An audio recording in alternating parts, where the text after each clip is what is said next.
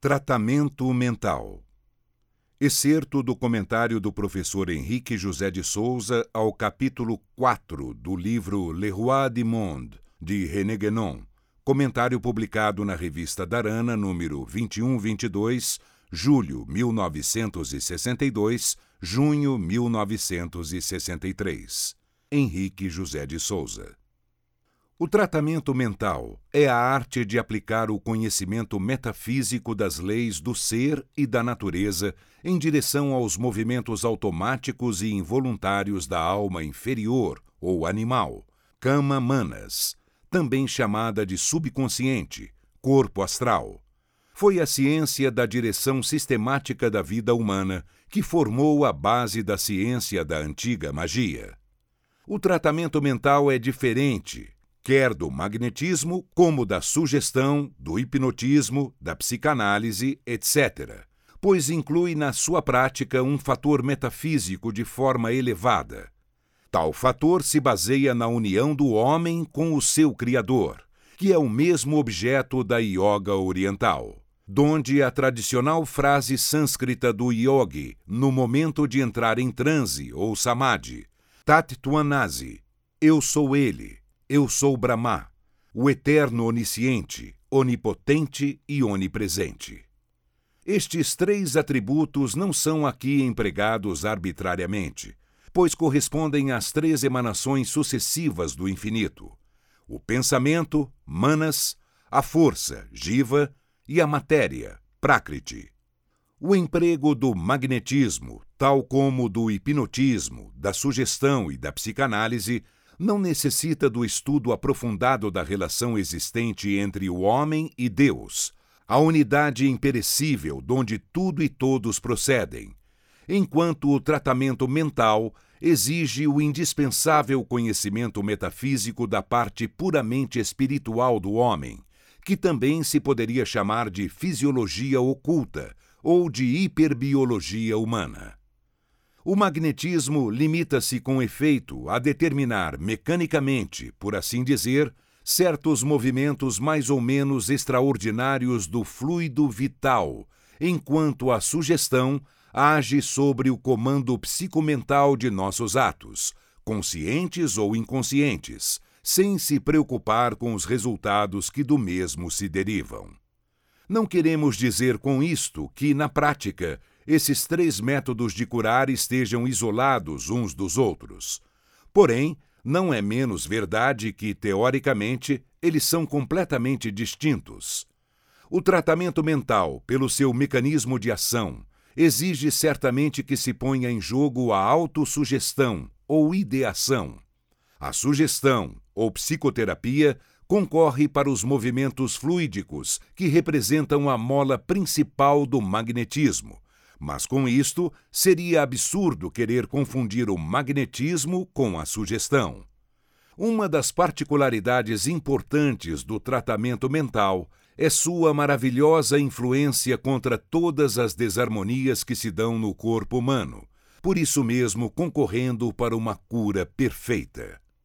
A introdução do fator metafísico torna seu emprego particularmente eficaz, do mesmo modo que preventivo, de acordo com o que nos ensina o método de governar continuamente as forças ambientes, segundo as leis da natureza, concorrendo para a harmonia e, por conseguinte, para a saúde e a serenidade.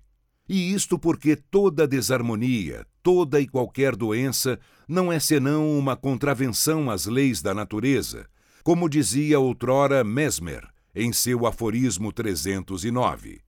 Não há senão uma doença e, portanto, um só remédio. A perfeita harmonia de todos os nossos órgãos e de suas funções constitui a saúde. A doença não é mais do que uma aberração dessa harmonia. A cura consiste em restabelecer a harmonia perturbada, etc. Ora, o estudo metafísico do ser humano conduz precisamente a esse raciocínio, ou seja, que o homem é o resultado físico e biológico de uma série de manifestações vitais, hiperfísicas, todas elas governadas por influências do mais puro mentalismo. É, pois, natural a captação e canalização da própria fonte da vida, que nós temos a veleidade de dizer que conhecemos, que é não só a base do tratamento mental, como de outros fenômenos, a que o vulgo denomina de milagres. Este é o único ponto em que a verdadeira religião está de mãos dadas com a ciência. Sim, porque ambas se confundem num só e precioso binômio: religião-sabedoria, que em verdade é amor e inteligência, ou Bhakti e Jnana, como os dois caminhos da Vedanta. No meio se acha Karma, que é aquele por onde se agita a humanidade inteira. É assim que, nos períodos de crise, onde todo o ser foi absorvido por uma luta puramente defensiva, que sua aplicação é mais proveitosa, substituindo-se uma ação ofensiva por outra defensiva, e aproveitando a totalidade das forças humanas, que, em caso de doença, são minoradas pelo enfraquecimento que disto resulta. O tratamento mental não é mero tratamento médico, por não tratar apenas de doenças. É um tratamento filosófico. Ele se dedica aos homens, quer em estado normal como anormal, ensinando-lhes como devem melhorar e manter em si mesmos a harmonia, isto é, a saúde e a serenidade, sob todos os seus aspectos. Subdivisões do tratamento mental podem-se distinguir três graus no tratamento mental: o simples, o metafísico e o espiritual. O tratamento mental simples, que não é senão uma sugestão mental, telepática, cientificamente aplicada. O operador, colocando-se num estado de recolhimento, trata o seu paciente, esteja este presente ou não, por um método aperfeiçoado de transmissão de pensamento. Desde a descoberta da telegrafia sem fio, que é uma analogia material perfeita da telepatia, cessaram as controvérsias sobre o assunto. Hoje são poucos os que não acreditam na transmissibilidade do pensamento, que de resto vem constituindo motivo de atração em palcos e picadeiros e mesmo em reuniões familiares. O segundo grau, ou tratamento metafísico, difere do precedente no que ele faz intervir explicitamente, e não mais implicitamente, a relação íntima do homem com o seu Criador por uma invocação formal e direta ao mesmo, dirigida, porém, em nosso imo. Se ele nos fez à sua semelhança, é lógico supor que em nós reside e que, quando lhes dirigimos preces ou súplicas externamente, estamos separando assim o Criador da criatura. A verdadeira oração ou prece é o recolhimento espiritual, a meditação em silêncio que possa conduzir ao total isolamento do mundo externo, resultando na união mística, que outra coisa não é senão o êxtase dos santos em tudo idêntico ao samadhi dos yogis, donde se interfere ser absurdo pedir ou pagar a terceiros para rezarem por nós, como se a justiça divina tivesse procuradores com poderes especiais para interpretá-la e distribuí-la entre os mortais. Qualquer que seja o fim do tratamento, o operador expõe, mental ou oralmente, pouco importa, ao paciente as leis metafísicas da vida, concitando-o a entregar-se com a fé mais inabalável possível à fonte suprema, que alimenta sem cessar a sua existência e a de todos os seres. Enfim, termina por uma espécie de invocação, de caráter eminentemente filosófico, ou seja, o de religar ou tornar a unir na razão do termo religião, religio, religar ou religare, direta e conscientemente, o doente ao seu Criador, ou origem divina, segundo as leis da harmonia. Porém, como foi dito, sentindo-o em seu próprio imo. O terceiro grau, ou tratamento espiritual, difere dos dois anteriores, por se achar ainda fora do alcance da maioria dos homens, em vista de o operador se desligar inteiramente de qualquer ação pessoal sobre o seu paciente, colocando-se sob o poder do espírito, que é quem opera diretamente a cura, ou antes, realiza o fenômeno. O tratamento espiritual implica, pois, a faculdade que tem o operador de se desligar completamente de sua natureza material, revestindo-se momentaneamente da faculdade espiritual por ele alcançada, por meio de exercícios especiais durante algum tempo da sua vida. Esses três graus, ou processos de tratamento, estão ligados aos exercícios de yoga, que nas escrituras hindus se chamam Hatha Yoga, ou ciência do bem-estar físico. Jnana Yoga, Jnana, Jin ou Jina, alma, portanto, e não a falsa interpretação que a maioria dá ao referido termo, ou seja, a do preparo da alma, corpo emocional, para entrar em afinidade com o espírito, o não eu com o eu, a alma inferior com a superior. Outro sentido não tem a passagem mitológica onde Psique, a alma, anda em busca do seu bem-amado, o espírito, por não poder viver sem ele. Finalmente, Raja Yoga, yoga real, como seu nome o diz, ou a do desenvolvimento espiritual já agora, a união do espírito, da consciência imortal com a sua origem. Esses três métodos ou graus de desenvolvimento dos três corpos de que se compõe o homem, segundo Plutarco e outros, estão em pleno acordo com os três caminhos da Vedana: Jnana, Bhakti e Karma. Leia-se a propósito da verdadeira oração a definição contida no Evangelho de São Mateus, 6, versículo 6.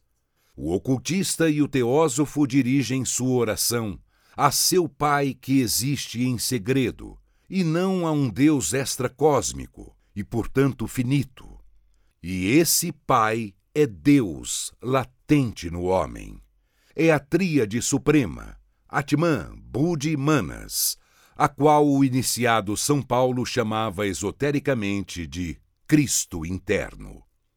É fácil compreender pela enumeração precedente que esses três graus se fundem insensivelmente uns nos outros, segundo os diversos operadores, ou melhor, segundo o grau de desenvolvimento psíquico por ele alcançado, que tanto vale dizer estados de evolução diferentes. Reportando-se à escala que acabamos de enumerar, o último, que é o tratamento espiritual, que parece atributo de um Deus antes que de um homem, na história está apontado na vida de diversos taumaturgos, dentre eles o Cristo. Da sugestão mental para a sugestão verbal, não vai mais do que um passo, pois que, em verdade, é a esta que se chama de hipnotismo, além de outros métodos empregados para se obter o sono artificial.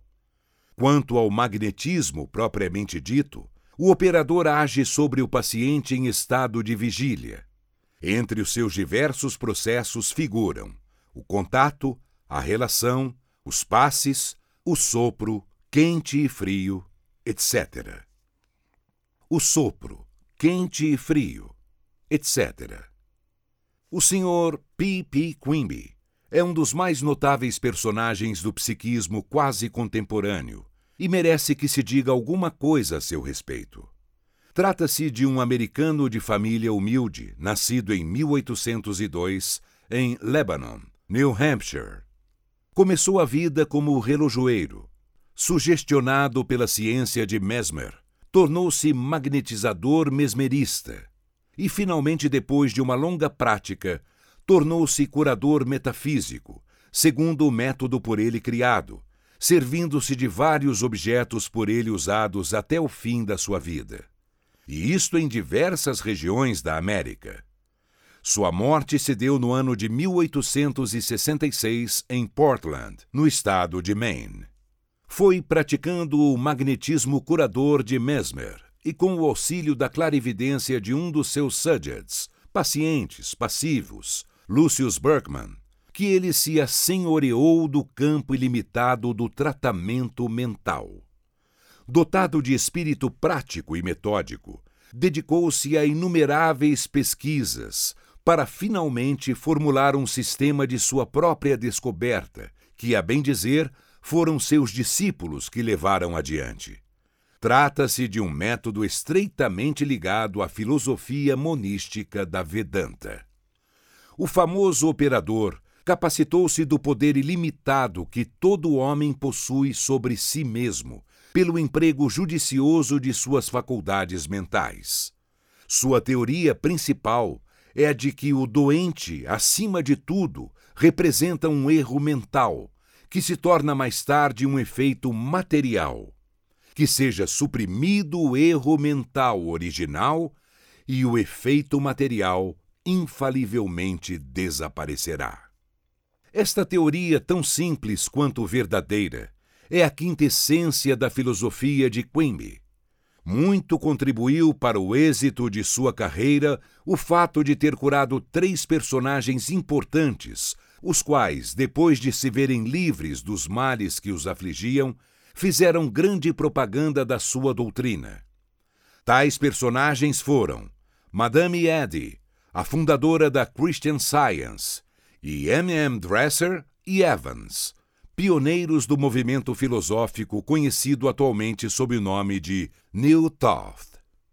Depois de apontarmos em linhas gerais o que diz respeito aos métodos empregados no tratamento mental e de fazermos também um pequeno histórico dos seus principais fundadores. Passaremos às provas da sua eficácia, para que não se sujeite ao escárnio com que a maioria tem recebido tudo quanto diz respeito à metafísica aplicada à vida material. O templo do espírito, nosso corpo visível, é o resultado de tentativas multisseculares para a expressão da vida, cada vez mais perfeita na sua monumental estrutura. Nós somos hoje aquilo que temos pensado, aquilo que mais poderosamente temos desejado em nossas vidas anteriores. E cada vez que a alma se reveste de um corpo visível, ela trai para seu ambiente, ovo áurico, tudo quanto é mais próprio ou afim com as suas tendências, e, portanto, capaz de ser fielmente reproduzido sob a aparência material. Esta parte de nossa exposição, a bem dizer, é mais importante que a própria fé. Esta fé que transporta montanhas, segundo a sentença atribuída a Jesus. Como um grão de mostarda que és, dirás àquela montanha que se atire no mar, e ela se atirará. Dizíamos, é uma condição sine qua non do sucesso em todo o tratamento mental. Pode-se mesmo dizer que o sucesso em semelhante ciência se acha diretamente proporcional à fé, que se soube inspirar para sua eficácia. Não é aqui propriamente lugar para se dar provas insofismáveis dessa imensa verdade que, na opinião dos céticos, outra coisa não tem sido senão a negação sistemática de algo ainda desconhecido da maioria, e que não deixa, no entanto, de comprovar a vaidade tola daqueles que, sem conhecimento de causa, pretendem demolir e esmagar, de um só golpe, as experiências que, a bem dizer, representam o próprio passado da evolução humana. Eis uma das muitas razões por que nem a todos se pode dar ensinamentos de natureza transcendente, a menos que se queira incorrer naquela outra sentença iniciática atribuída ao mesmo iluminado, e que é o Margaritas ante porcos. Não atireis pérolas aos porcos. Todo pensamento que se nega ou que se leva para o ridículo se desagrega no invisível é solapado na mesma base da sua vitalidade. Toda ideia que se afirma, que se acolhe de modo favorável, que é cultivada com carinho e dignidade, adquire uma vitalidade cada vez maior, suscetível, portanto, de realizar verdadeiros prodígios no mundo material. Toda ideia, como disse muito bem Paul Émile Lévy, encerra em si mesma um começo de realização. Toda ideia é um começo de ação. Poderíamos acrescentar um ato em estado nascente. Mas o que o Dr. Levi não pôde trazer a lume com bastante vigor é o quanto pode fazer a vontade humana, seja dar vida ou mesmo matar alguém, se se tratar de um criminoso ou antes um mago negro. Dar vida e forma aos seus próprios pensamentos, em resumo, realizar os chamados prodígios, que aliás não são outra coisa senão fenômenos naturais, por serem levados a efeito de acordo com as leis da natureza. A fé, que é a afirmação superlativa por excelência, torna-se, pois, a base mesma de todo o tratamento mental. Tal como os milagres de curas relatados na Bíblia, todos, sem exceção alguma, são operações desse gênero, pois, de uma forma ou de outra, nós os encontraremos no tratamento mental, a menos que se admitam dois pesos e duas medidas. Quando realizados pelos adeptos da Igreja, são milagres de santos por obra divina. Se, porém, não pertence à Igreja, o autor desse milagre recebe o gracioso epíteto de agente do demônio. Caldeus, assírios, egípcios, gregos, romanos e outros povos antigos já praticavam os referidos métodos. Suas escrituras estão repletas de casos idênticos, além de outros até agora desconhecidos por parte daqueles que se orgulham de pertencer a um século de luzes. Obras como A Magia entre os Caldeus, de M. Lenormand, La Magie Syrienne, de M. Fossey, etc., não são mais do que uma coletânea de descrições dessa medicina psíquica, ora sob a forma de conjurações, que representam um método impressionante de sugestões, ora sob a forma de verdadeiras práticas magnéticas. Os egípcios possuíam em seus templos, principalmente nos de Ísis e de Serapis, verdadeiros colégios de sacerdotes curadores que operavam principalmente de acordo com o método mental. Aos gregos e aos romanos se deve o culto de Asclépios, ou Esculápio, que na sua origem consistia principalmente no rito curioso da incubação. Esta prática prescrevia aos doentes passar uma ou algumas noites no templo do Deus curador, com a esperança de serem favorecidos com uma aparição ou sonho capaz de lhes restituir a saúde. Quando a religião cristã se espalhou pelo mundo, este poder de cura miraculosa tornou-se o apanágio dos santos. E na Idade Média encontramos quantos exemplos sejam necessários para sua comprovação, nos milagres, por exemplo, dos santos curadores, como foram Cosme e Damião, Terapon, Martim de Tours e tantos outros. Na América encontram-se atualmente milhões de indivíduos professando abertamente sua ilimitada confiança no tratamento mental, seja debaixo de um nome ou outro. Os dois principais ramos deste movimento filosófico, ao mesmo tempo religioso, representando um outro de maior envergadura, são conhecidos pelo nome de New Thought, Novo Pensamento, e Christian Science, este último sob a forma de seita protestante.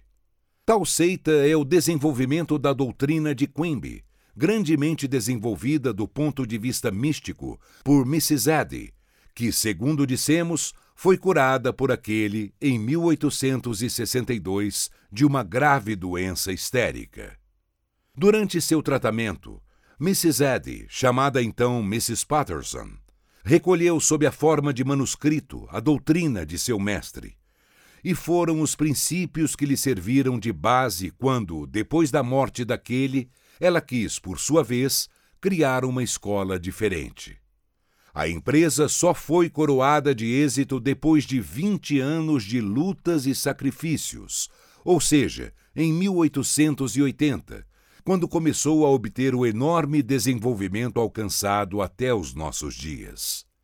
Atualmente, a Christian Science se acha espalhada pelo mundo inteiro.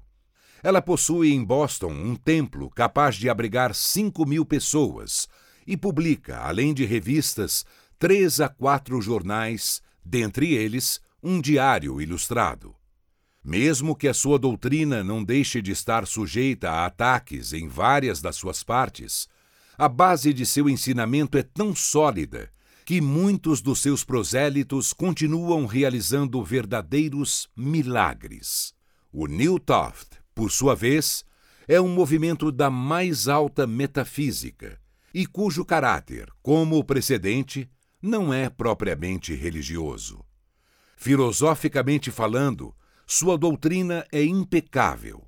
Ela nunca possui, como a anterior, nenhum chefe. É antes a obra comum de uma pleiade de grandes pensadores e devotados filantropos. M. Julius A. Dresser, outro doente curado por Quimby e que se fez seu discípulo, ocupou um dos mais importantes lugares na pregação dessa doutrina. Ele foi condignamente secundado por seu filho, M. Horatio Dresser. Em colaboração, o pastor Warren F. Evans escreveu sobre o tratamento mental, em todos os seus ramos, um número importante de volumes. É a ele que se deve o primeiro livro moderno sobre o assunto intitulado A Cura Mental, demonstrando a influência da mente sobre o corpo físico, tanto em estado normal como anormal, isto é, de saúde ou de doença, e dando um método psicológico de tratamento, publicado em Boston em 1869. Entre outros nomes dos vulgarizadores da New Thought, figuram ainda os de M. Henry Wood, Horace Fletcher, que se tornou célebre por sua teoria da mastigação prolongada dos alimentos, W. W. Atkinson, Leroy Berrier senhoras Ella Waller Wilcox, Elizabeth Town e outras. Um fato digno de atenção é que todas as seitas que se dedicam à cura mental, embora divergindo em alguns pontos, professam o mesmo dogma em relação ao eterno, o da sua identificação com a própria criatura, o homem. Seria preciso citar um por um os milhares de livros de origem anglo-americana para provar o vultoso número de curas realizadas por semelhantes métodos. No entanto, nada mais fácil para quem desejar obter maiores informes do que se dirigir às referidas escolas ou mesmo às livrarias que possuem obras que tratam de um assunto de tão grande valor para a vida humana. Muito mais importante, se assim se pode dizer, do que ambas as seitas, é aquela dos antonistas, da qual nos vamos agora ocupar. Os antonistas são partidários da religião fundada por Louis Antoine, por alcunha o Curador, que residiu durante muito tempo em Gemepy-sur-Meuse, na província de Liège, na Bélgica, e onde operou centenas de milagres. Os resultados obtidos por semelhante doutrina são incontestáveis, pois que milhares de testemunhos podem ser apresentados, a menos que se queira continuar a recusar todo e qualquer testemunho humano. Antoine Le Guérisseur, pessoalmente, merece um lugar de destaque entre todos os curadores que se têm apresentado nestes dois últimos séculos. Ele soube verter o que de mais puro possui a ciência oriental na ocidental, tornando-a, quanto possível, respeitada, no que se refere à sua parte prática. No que diz respeito à pureza de vida, ela se assemelha ao budismo, isto é, renúncia aos bens materiais, alimentação puramente vegetariana e vida exclusivamente consagrada aos seus semelhantes. Direta ou indiretamente, foram e são seus mais fiéis seguidores na América do Sul, por exemplo, o saudoso comandante Astorga, e ainda em nossos dias J. Carbonell, cujas obras merecem o maior acatamento.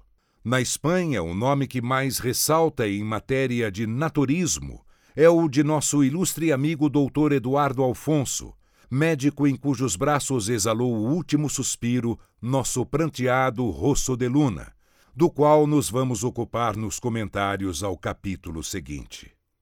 Assim é que as maravilhas realizadas pelo famoso Louis-Antoine Le Guerrier atingem quase o impossível. Podemos mesmo dizer que no Ocidente não houve quem o ultrapassasse. Os processos por ele adotados muito se assemelhavam aos já por nós apontados em outros lugares, ou seja, os dos Serapis, no Egito, e os dos templos de Asclépios, na Grécia. Ele agrupava os seus doentes formando uma cadeia mental e depois, através de superior esforço da sua vontade, harmonizava a polaridade dos fluidos desse mesmo grupo por inteiro. Poucas vezes era necessário formar uma nova corrente. Os doentes ficavam imediatamente curados. Passemos agora à descrição sintética da doutrina e suas operações tais como são geralmente praticadas. Resumo do modo operatório. Já dissemos que todos os curadores, pelo processo do tratamento mental, se apoiam em dogma único. Nem era necessário dizer que ele fosse recente. Trata-se do que foi exposto pelo sábio hindu Vyasa, que outros confundem com Badarayana, na sua filosofia Vedanta, o mais sublime dos sistemas monísticos, e que data provavelmente de uns 700 anos antes de nossa era. Este sistema professa que Deus, nosso Criador, é o único ser real e, por conseguinte, tudo mais não passa de ilusão dos sentidos, maia, ou de manifestação do grande todo em aparente diversidade, porque ele mesmo sendo indivisível, não podia deixar de ser o único. E como somente o grande todo existe, segue-se ainda que tudo mais não pode ser senão diferentes ideias que dele formamos, ou antes, ele mesmo sob múltiplas ideações, formas e aspectos diferentes. Max Miller foi muito feliz em resumir esta filosofia no que concerne ao homem através de um pensamento que foi amplamente divulgado. Brahma é verdade, o mundo é erro. A alma é Brahma e nada mais. O mentalista considera o Criador como onisciente, onipotente, onipresente, isto é, como manifesto por sua trindade, suas três emanações de pensamento, força e matéria o homem, sua criatura, como sendo um espírito imortal, feito da sua mesma natureza, momentaneamente provido de um corpo e destinado por essa sua mesma natureza a governar os atos de seu corpo, tanto no visível como no invisível. É incontestável, metafisicamente falando, que Deus, como ser único, seja eterno e incriado. De outra maneira, se cairia numa espécie de politeísmo, que parece absurdo, embora para se manifestar tenha ele que, cabalística e teosoficamente falando, tomar os aspectos numerais da sua essência, ao mesmo tempo una e trina, através do setenário divino. Donde se dizer que o número 137, 137, é o mais cabalístico de todos os números. Sim, como a unidade ou origem de todas as coisas, o ternário da sua manifestação e o setenário da sua evolução. O homem, para ser imortal, deve necessariamente participar da essência mesma de Deus, pois que só ele existe. E como tal essência seja indivisível, por definição, segue-se que o homem, pelo fato mesmo de ser homem, traz em estado latente toda a divindade do seu próprio Criador. Há uma velha sentença oriental que diz: Deuses fomos e nos temos esquecido.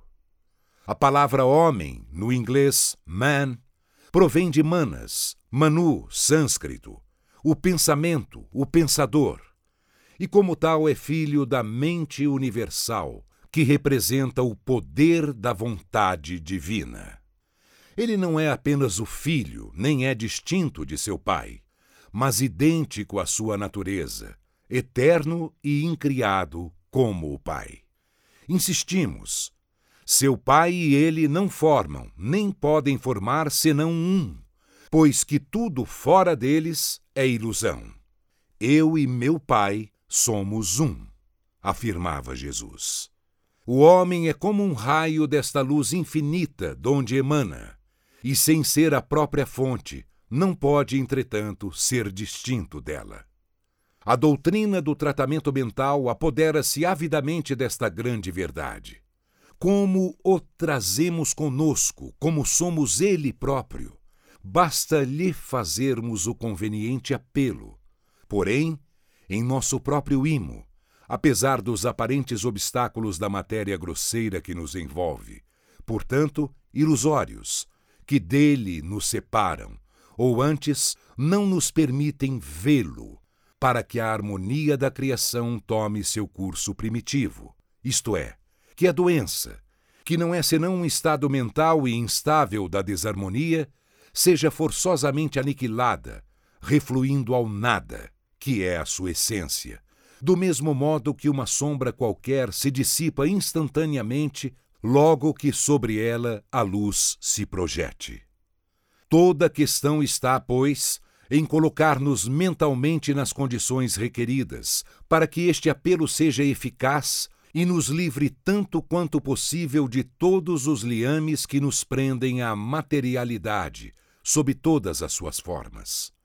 Antes de tudo, é preciso nos habituarmos a controlar e dirigir todos os nossos atos, tanto intelectuais como materiais. Consideramos ainda nossos desejos, nossas paixões, pelo que são realmente afastar de nós os resíduos dos tempos decorridos de nossa evolução, onde, a bem dizer, não éramos ainda homens, ligando-nos ao que hoje somos, mas desligando-nos o mais rápido possível de tudo quanto concorra para o atraso de nossa espiritual evolução. Daí a necessidade imperiosa de desenvolver nossa própria cultura, tanto do ponto de vista espiritual como psíquico, com influência direta até na evolução física pessoal, sem o que iremos fatalmente formar naquela enorme maioria de homens guiados na vida unicamente por seus desejos, instintos e paixões, e por isso mesmo escravos do desequilíbrio, da desarmonia e do mal. A importância da cultura física isto é, da participação ativa de nossa inteligência na manutenção da harmonia em nosso corpo, jamais deve ser esquecida. A harmonia de um repercute infalivelmente no outro, e reciprocamente, de maneira que seria positivamente impossível querer viver harmoniosamente na vida sem o concurso espiritual coletivo. Daí o maior de todos os ideais, que é o da fraternidade universal da humanidade, sem distinção alguma.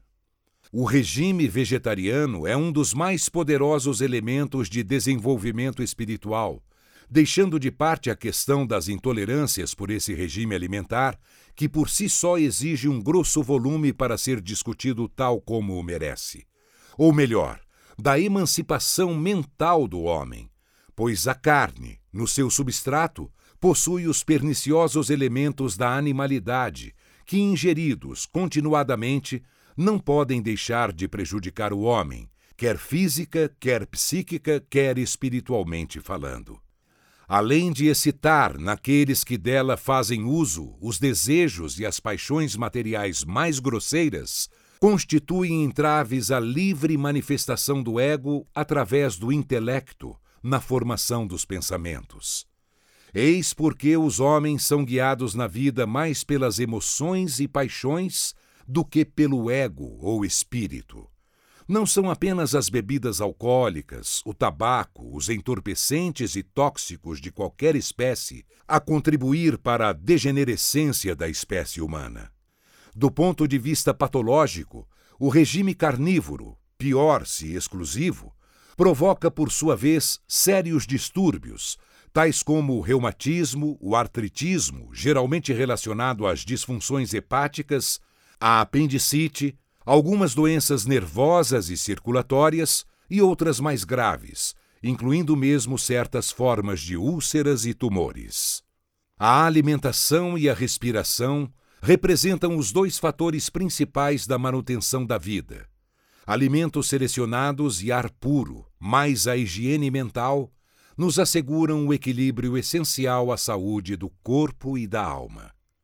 Estas e outras condições seguidas à risca, nossa parte divina harmoniosa se firmará cada vez mais, e nosso poder de serenidade e de saúde irá sempre aumentando, tanto em nosso benefício como no daqueles que de nosso espiritual auxílio necessitem. Volvendo à prática da cura mental, o operador em perfeito recolhimento, tanto quanto lhe permita o seu desenvolvimento psíquico, identifica-se com os princípios que acabamos de expor. Procurando transformar-se numa fonte viva, dirige a onda vital que daí resulta sobre aquele ou aqueles a quem deseja curar. A seguir, ordena, com uma força irresistível, um poder de vontade inquebrantável, que é o poder da harmonia universal, a bem dizer, o mesmo que presidiu a criação. Ele assente agindo no caso que está sob a sua guarda espiritual, identificando-se com o seu Criador, e uma vez realizada a imagem curadora, ele a projeta sobre aquele ou aqueles a quem deseja beneficiar. Durante um momento muito rápido, ele se confunde e, portanto, identifica-se com seu Criador. Penetra o mistério do infinito encarnado no homem e entrevê com imenso fulgor diante dos seus olhos a grande verdade que a lei da evolução lhe reserva para mais tarde o gozo eterno o supremo gozo da imortalidade consciente. O tratamento mental, desta maneira, compreendido, identifica-se por completo com o desenvolvimento da natureza psíquica e espiritual do homem, que, como se viu, não é mais possível separar. É antes um uso particular de faculdades, que atualmente nos parecem sobrenaturais, como um processo qualquer que ainda estivéssemos longe de aprender e muito menos de comunicar. Evidentemente, todos nós trazemos em nosso imo a centelha divina, que é a própria mônada, e somos, sem exceção alguma, perfeitamente iguais, pois que, semelhantes ao Eterno, somos como a planta que começa a germinar, para depois crescer e florescer diante de nossa própria evolução espiritual o tratamento mental confere imediatamente dois apreciáveis benefícios. O primeiro é o de nos fazer conhecer nossa natureza divina de modo prático, pairando acima de todas as contingências e toda destruição possível por sua própria essência, o que é para nós uma fonte preciosa de inquebrantável otimismo. O segundo, o de nos ensinar o caminho direto, tão infalível quanto necessário que devemos seguir a fim de possuirmos a saúde e a serenidade. De fato, eles serão bem nossos quando compreendermos que deles jamais nos devemos separar. Conclusão: Como se viu, o tratamento mental é coisa bem diversa de qualquer método de medicar ou tratar mais ou menos aperfeiçoado. Ele cura é incontestável, e, sobretudo, quando todos os recursos conhecidos já foram empregados. Mas exige do operador um treinamento rigoroso e constante, para que ele mesmo não venha a adoecer por ter oferecido demais aquilo que, de certo modo, para si mesmo devia conservar a vida. Sabemos de alguns que estão dentro desse triste caso, na razão do velho adágio popular de quem dá o que tem a pedir, vem. O tratamento mental também representa um método de regeneração social que recomendamos a todos os homens dignos e ilustres, pois é a maneira mais prática de contribuir para a evolução humana. Melhorar nossa raça segundo os preceitos eubióticos, espiritualizar a civilização que aflora neste continente privilegiado, colocar-se, enfim, ao lado da lei que a tudo e a todos rege. É dever de quantos, aturdidos pelos desastrosos efeitos de guerras e ódios destruidores entre membros da mesma família, por serem nascidos de um pai comum ou da mesma origem, desejam colocar-se à vanguarda daqueles que ainda esperam salvação, como se raros náufragos nadando no vasto abismo. Da Eneida, rarinantes ingurgite vasto, onde a mesma salvação não mais existe, pelo fato de a matéria se ter afastado por completo do espírito. O passado é como uma velha árvore que precisa ser rejuvenescida como uma seiva nova, cujos frutos sazonados possuem as privilegiadas qualidades de uma longa e proveitosa seleção, enquanto a sua assombrosa vitalidade procede de inesgotável manancial, para cuja existência muitos outros concorreram, pouco importa se consciente ou inconscientemente.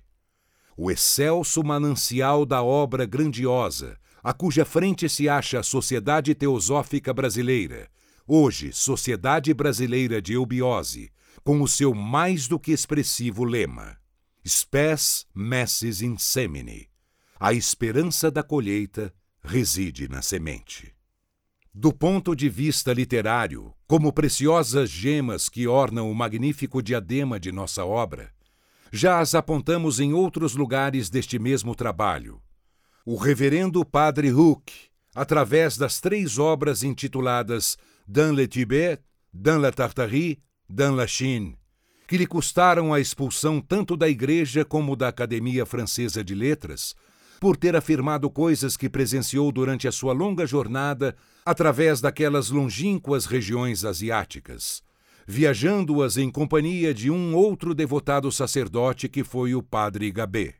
Suas obras contraditam as falsas doutrinas em que ambas se estribam o escritor ocultista Saint-Yves Delvedre, principalmente numa das mais valiosas das suas obras, que é La Mission de Linde, falou pela primeira vez no nome de Agartha. Também se refere a ela o notável escritor polonês, professor da Escola de Guerra de Varsóvia, Ferdinand Ossendowski, autor de várias obras científicas, filosóficas, de viagens, etc., sobressaindo entre as últimas uma que foi traduzida em quase todas as línguas, inclusive em português: Animais, Homens e Deuses.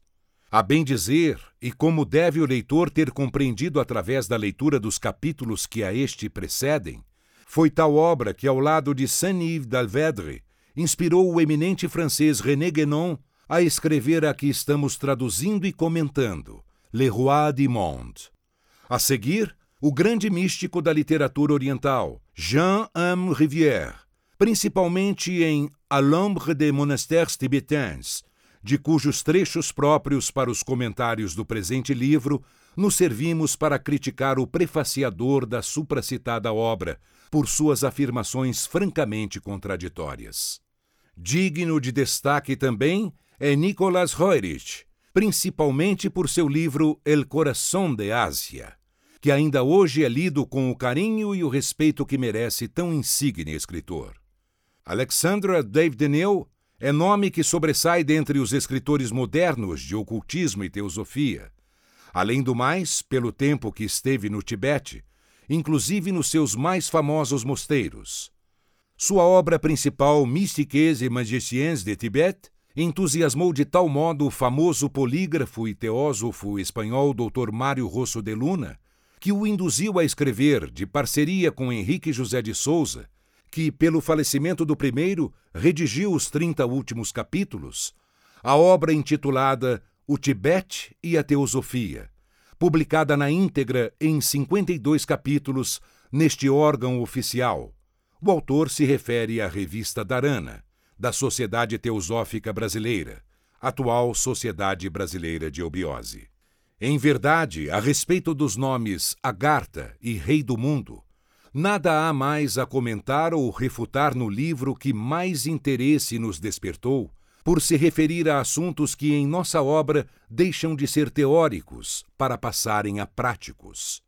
Mesmo assim, como dever de ofício e maior preparação dessa mesma obra, não só faremos os ligeiros comentários que este capítulo merece, como também mencionaremos passagens e personagens estreitamente ligadas ao nosso cultural e espiritual movimento.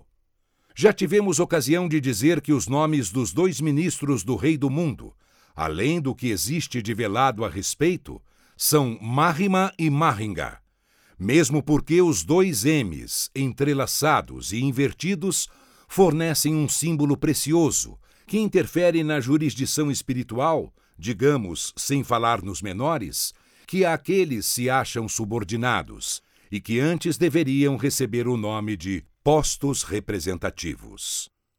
René Guénon tem razão em criticar Ossendowski por escrever Brahatman em vez de Brahatman, mas erra, por sua vez, em chamar o mesmo de chefe supremo da Agartha. A verdade, porém, é que o referido nome pertence a um ser de elevada hierarquia, cujo posto ou regência está situada ao norte da Índia, em região secreta, mas que, em verdade, é uma espécie de papa ou sumo pontífice para certas religiões, principalmente o brahmanismo, existente na Índia. Trata-se de uma série idêntica à dos Budas vivos da Mongólia, cuja série deixou de ter razão depois que o Oriente cedeu o seu lugar de espiritual comando ao Ocidente, no presente ciclo. Melhor dito, era uma síntese do mistério que se processava entre o Tibete e a Mongólia, ou seja, os referidos Budas vivos como representações do Rei do mundo na face da Terra, e os Trashilamas e Dalai Lamas como ministros ou colunas vivas, contrariamente ao que afirma René Guénon, ao dizer que o Dalai Lama, realizando a santidade ou a pura espiritualidade de Buda, o Trashilama, realizando a ciência não mágica, como se lhe afigura, mas antes teúrgica, e o Bogdokan, representando a força material ou guerreira, etc. O autor deixou-se levar pelo que Ossendowski cita nos últimos capítulos da sua obra, apresentando o referido ser como Deus encarnado na guerra, e naquela ocasião em luta contra o invasor. Mas esqueceu de ligar importância a que ele falava face a face com o próprio Buda no Nirvana e relatava aos seus marambas para que eles lhe explicassem, ou melhor, sabendo ele conscientemente o que acabava de ver e ouvir, fazia questão que seus discípulos interpretassem de acordo com seu verdadeiro significado. Esqueceu ainda que um dos lamas do mosteiro de Narabanchi, narrando a Ossendovski a aparição do próprio Rei do Mundo, o mesmo autor teve ocasião de ver uma sombra que fazia mover o espaldar da cadeira ou trono existente no santuário secreto do referido mosteiro. Isto indica que o Rei do Mundo, dando preferência a uma aparição no referido lugar, em comunicação direta, se achava com o Bogdokan, ao menos no que diz respeito à sua espiritual origem. Além disso, para se falar corretamente de Agartha e do Rei do Mundo, Mister se faz já ter ido à primeira, ou ter tido qualquer entendimento com o segundo. Diante disto, não há como dizer: cesse tudo quanto a musa antiga canta, que outro valor mais alto se alevanta. E o assunto nos recorda outro ponto interessante do capítulo que estamos comentando, ou seja, quando o escritor faz alusão aos três reis magos do Evangelho e compara-os magnificamente com os três chefes da Agartha, referindo-se àqueles três apontados seres Bogdokan, Dalai Lama e Trashilama, que em verdade são apenas representantes dos verdadeiros, ou seja, a Trindade Agartina. Que diria o autor se soubesse que três seres idênticos vieram ter diante do chefe da obra em que a STB, atual SBE, está empenhada, e portadores, por sua vez, de três preciosas dádivas, quais sejam um livro antigo, uma frasqueira contendo licor sagrado ou ambrosia dos deuses, e o precioso símbolo conhecido pelo nome de chave de Púscara, o qual esteve em nosso santuário durante sete anos, para ser reconduzido a Agartha pelo mesmo chefe de tão excelsa obra ou movimento? E que o venerável Dalma Dorje, tesoureiro do palácio de Bogdokan, em Urga, a quem também se refere Ossendovski no seu maravilhoso livro, capítulo 40, acompanhado de outros dois seres, vieram ter a presença do chefe do supracitado movimento? E que, prostrando-se por terra, exclamaram: Chen Hazi, Chen Hazi, cujo significado em nossa língua é Espírito misericordioso da montanha. Sim, montanha! Outrora no Oriente, mas hoje no Ocidente, na Meca brasileira, ou antes, capital espiritual do Brasil? Ninguém duvide. Os tempos esperados já chegaram. Om Mani Padme Hum. Om Tat Sat. Om Sancti Sancti Sancti. Adi Buda Vaham Buda. Nota do autor. O Bogdokan, que residia em Urga, capital da Mongólia, era venerado ao longo do Volga, na Sibéria, na Arábia, entre o Tigre e o Eufrates, na Indochina e nas margens do Oceano Índico. Tinha por nome e títulos hierárquicos os seguintes: SS Jebtsung Dambaha Hutuktu Bogdo Gegen, Pontífice de Takuri. Todo o passado histórico da Ásia, da Mongólia, do Pamir, da Mesopotâmia, da Pérsia e da China cercava o Deus vivo de Urga.